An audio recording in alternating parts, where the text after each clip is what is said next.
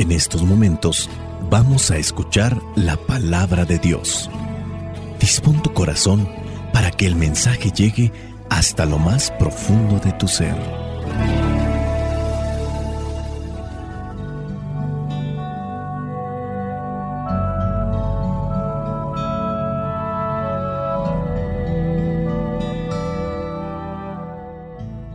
El Evangelio que la iglesia nos presenta para el día de hoy corresponde a Lucas capítulo 2 versículos del 22 al 35. Dice así, cuando se cumplieron los días en que ellos debían purificarse según la ley de Moisés, llevaron al niño a Jerusalén para presentárselo al Señor. Lo hicieron así porque en la ley del Señor está escrito, todo primer hijo varón será consagrado al Señor. Fueron pues a ofrecer en sacrificio lo que manda la ley del Señor, un par de tórtolas o dos pichones de paloma.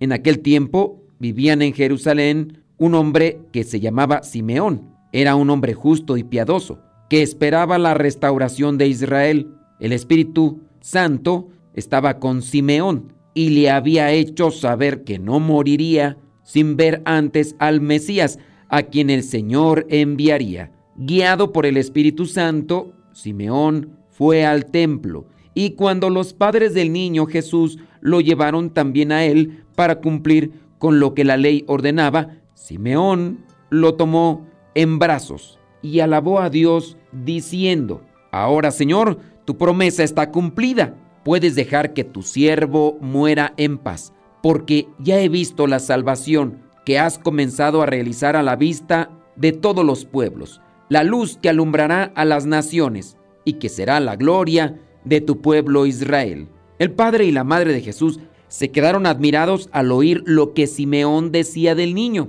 Entonces Simeón les dio su bendición y dijo a María, la madre de Jesús, mira, este niño está destinado hacer que muchos en Israel caigan o se levanten. Él será una señal que muchos rechazarán, a fin de que las intenciones de muchos corazones queden al descubierto. Pero todo esto va a ser para ti como una espada que atraviese tu propia alma. Palabra de Dios. Te alabamos, Señor. Señor Jesucristo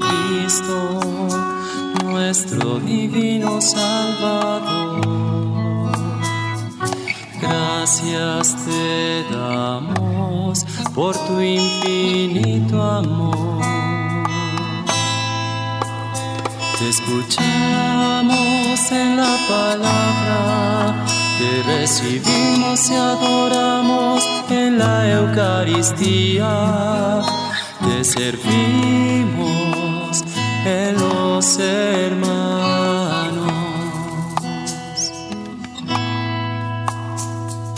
Que seamos misioneros como lo quieres tú, enseñando a los hombres el fuego de tu amor. El pasaje bíblico que hoy la iglesia nos presenta nos da a conocer que no siempre cumplir con la voluntad de Dios es causa de alegría o felicidad y no porque no sea alegría o felicidad no es bueno. Nuestro Señor Jesucristo antes de cargar con la cruz también sufrió. Esto de sufrir, esto de pasar un momento amargo es importante en la vida espiritual y es algo que a lo mejor a muchos nos hace falta asimilarlo porque llegará el momento. No todo tiene que ser felicidad, no todo tiene que ser alegría, no todo tiene que ser regocijo. Los que han cargado con la cruz de cada día, como nos lo presenta hoy la Sagrada Escritura, pasaron por momentos de sufrimiento, sacrificio y sufrimiento. A lo largo de la historia religiosa, muchos santos y figuras espirituales han experimentado este dolor, este sufrimiento, al seguir la voluntad de Dios. La vida cristiana a menudo implica renunciar a nuestras propias comodidades y deseos en, aras de servir a Dios. en esa intención de servir a Dios y a los demás. Esto puede generar momentos entonces de dolor, de dificultad, pero también puede ser una fuente de crecimiento espiritual. Crecer espiritualmente es también estar fortalecidos para poder enfrentar otras situaciones más complicadas en nuestra vida. Hoy el Evangelio que se nos presenta habla de Simeón, habla de la Virgen María. Simeón, este hombre que vivía, dice, en Jerusalén, era justo, piadoso, esperaba la restauración de Israel. Estas características también nos deben de importar.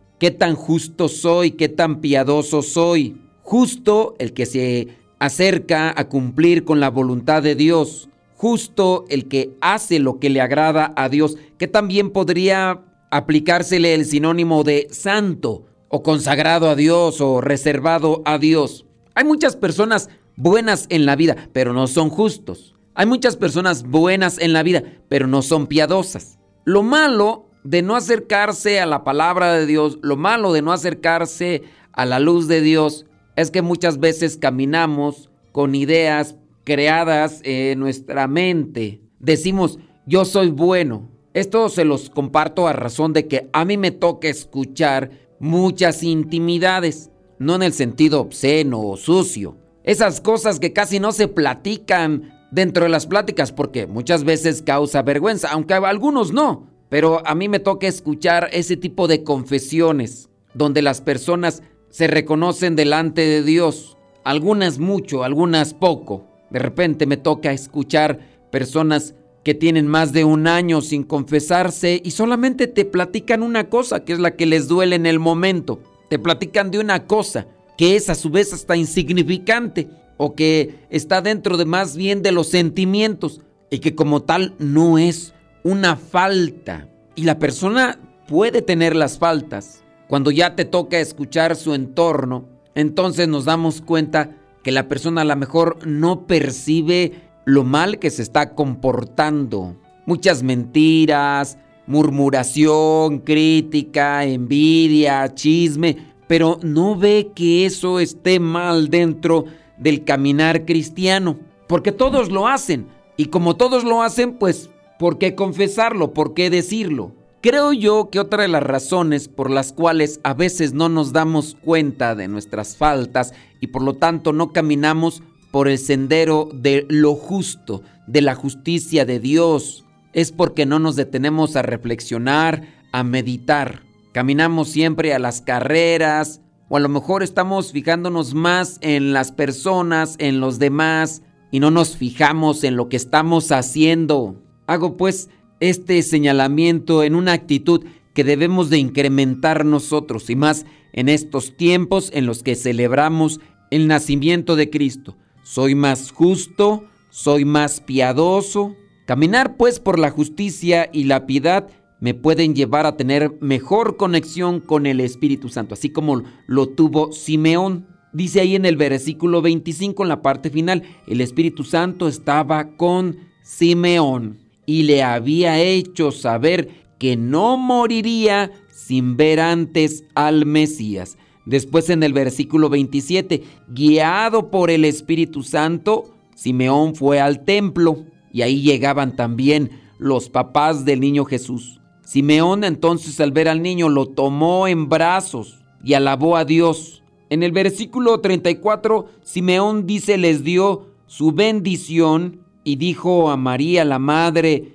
de Jesús, este niño está destinado a hacer que muchos en Israel caigan o se levanten. Y le dice a la Virgen María, esto va a ser para ti como una espada que atraviese tu alma. Sufrimiento, sacrificio en el cumplimiento de la voluntad de Dios. Para poder abrazar este sufrimiento, este sacrificio, tenemos que estar bien agarrados de Dios. Y qué mejor que seguir los pasos de este varón justo, de este varón piadoso. Decíamos pues que cumplir con la voluntad de Dios a veces implica enfrentar desafíos, pruebas. La fe cristiana no garantiza una vida libre de problemas, pero ofrece la promesa de la presencia divina incluso en medio de esas dificultades. Reflexionar sobre cómo la fe puede ser una luz en la oscuridad puede ayudarnos a encontrar significado y propósito en momentos difíciles. La felicidad, tú muy bien lo sabes, a menudo se asocia con la satisfacción de deseos y necesidades temporales, pero la voluntad de Dios puede ir más allá de nuestras percepciones inmediatas. La reflexión puede llevarnos a considerar la perspectiva eterna y cómo nuestras acciones en obediencia a Dios pueden contribuir a un propósito más grande en el plan divino.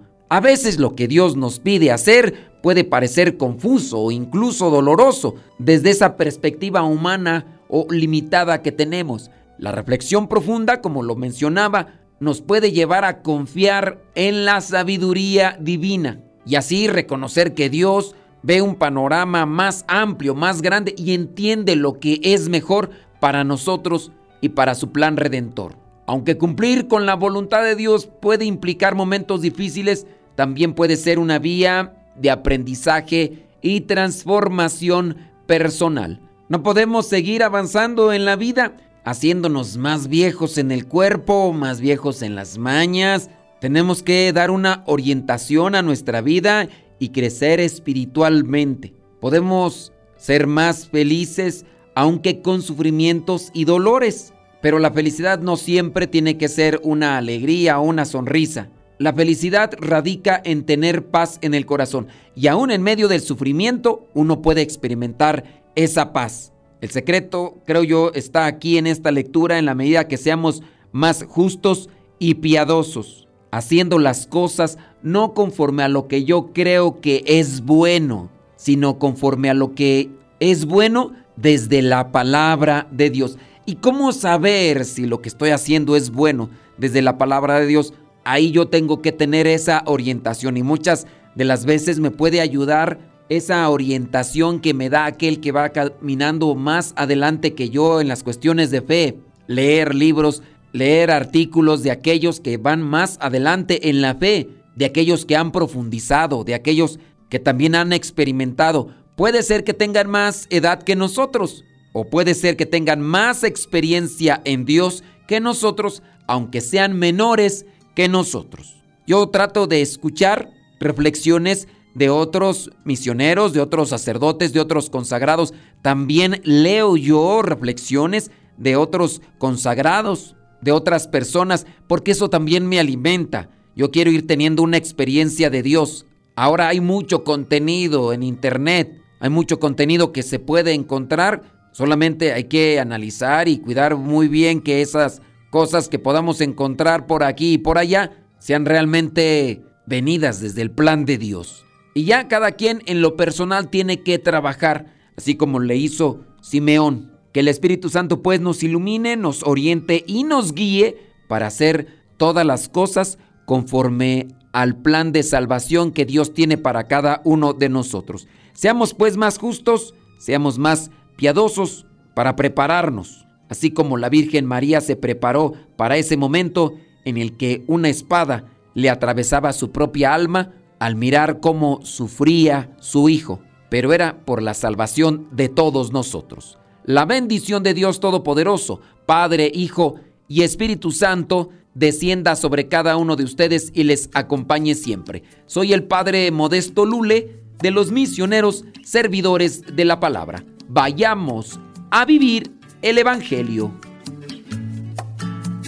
Lámpara es tu palabra para mis pasos, luz en mi sendero. Lámpara es tu palabra para mis pasos, luz en mi sendero. Luz, tu palabra es la luz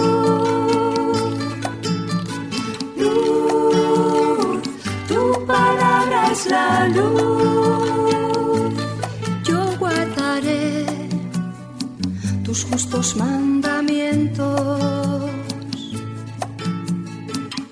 Señor, dame vida según tu promesa. Lámpara es tu palabra para mis pasos, luz en mi sendero. Lámpara es tu palabra para mis pasos luz en mi sendero. Luz, tu palabra es la luz. Luz, tu palabra es la luz. Mi vida, Señor, está siempre en peligro. Señor, sal al camino e invítanos de nuevo a trabajar en tu viña. Señor, sal al camino e invítanos de nuevo a trabajar en tu viña. No importa a qué hora, no importa a qué precio, nuestra paga eres tú y tu reino.